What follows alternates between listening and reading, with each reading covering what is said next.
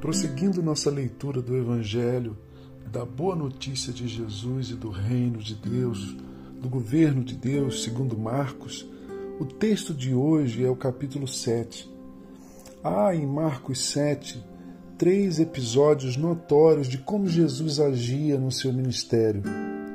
Curava doentes e desmontava a máquina nociva da religiosidade farisaica, inútil, estéril, morta e pesada, eu acrescentaria, muito pesada.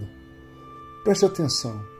Seguir a Jesus não é simplesmente seguir uma religião, entendendo aqui a religião como, como esse esforço humano de ser bom, em ser bom, compreendendo a religião como um desespero moralista de superação dessa escuridão, desse dessa coisa cancerígena, destrutiva que habita a nossa alma, não o nosso corpo, a nossa alma, dessa chaga que mora no coração humano, que teme viver em nós.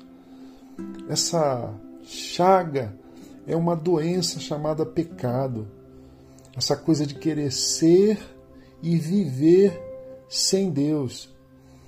Essa ideia tola, muito tola, de que nós não precisamos de Deus nem mesmo para agradar a Deus. Veja só, coisa, coisa de homens para homens a religião. Porque, por incrível que pareça, Deus não liga para ritos, cerimônias, moralismos, exterioridades e coisas afins.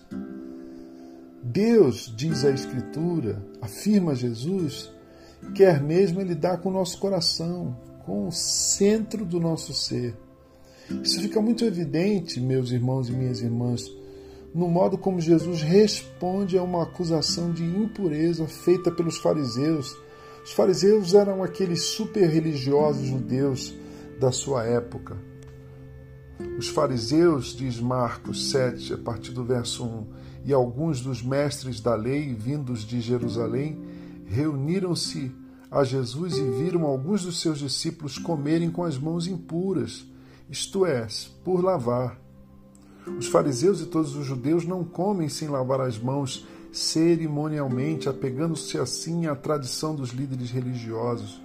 Quando chegam da rua, não comem sem antes se lavarem e observam muitas outras tradições, tais como lavar de copos, jarros e vasilhas de metais. E Marcos continua narrando: então os fariseus e os mestres da lei perguntaram a Jesus: Por que os seus discípulos não vivem de acordo com a tradição dos líderes religiosos, em vez de comerem o alimento com as mãos impuras?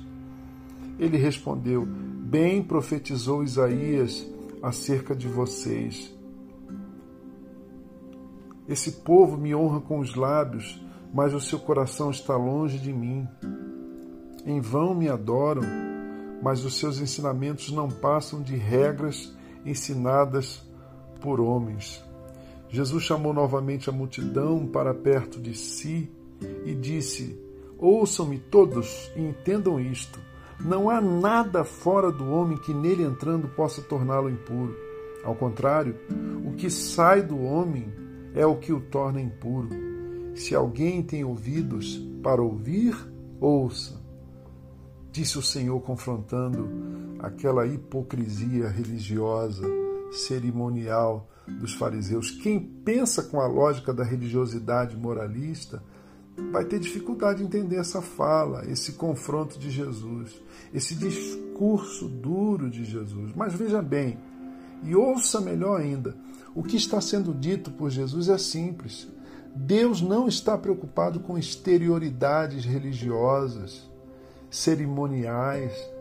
Ele sabe que podemos muito bem ser atores religiosos e fazer muitas coisas bonitas por fora, exteriormente, mas com um coração sujo, mal intencionado e até hipócrita. Por isso ele cita o profeta Isaías nos versos 8 e 7, quando ele disse: Bem profetizou Isaías acerca de vocês, hipócritas.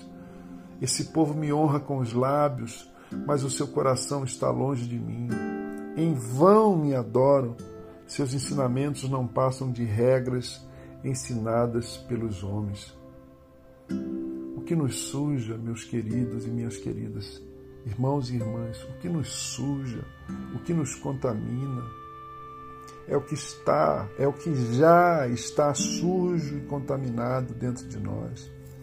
Ele está falando da sujeira moral, ele está se referindo a essa sujeira, a esses germes espirituais, morais que habitam o nosso interior.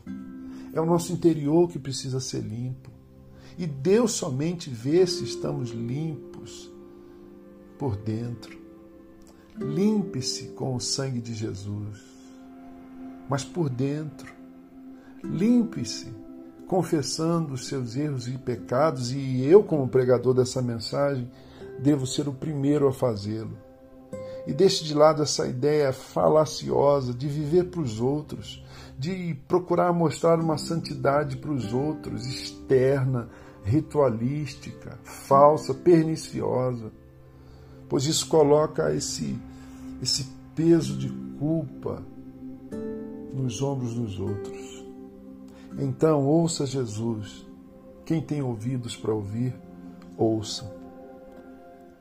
Eu sou Gerson Borges e essa é a meditação do dia.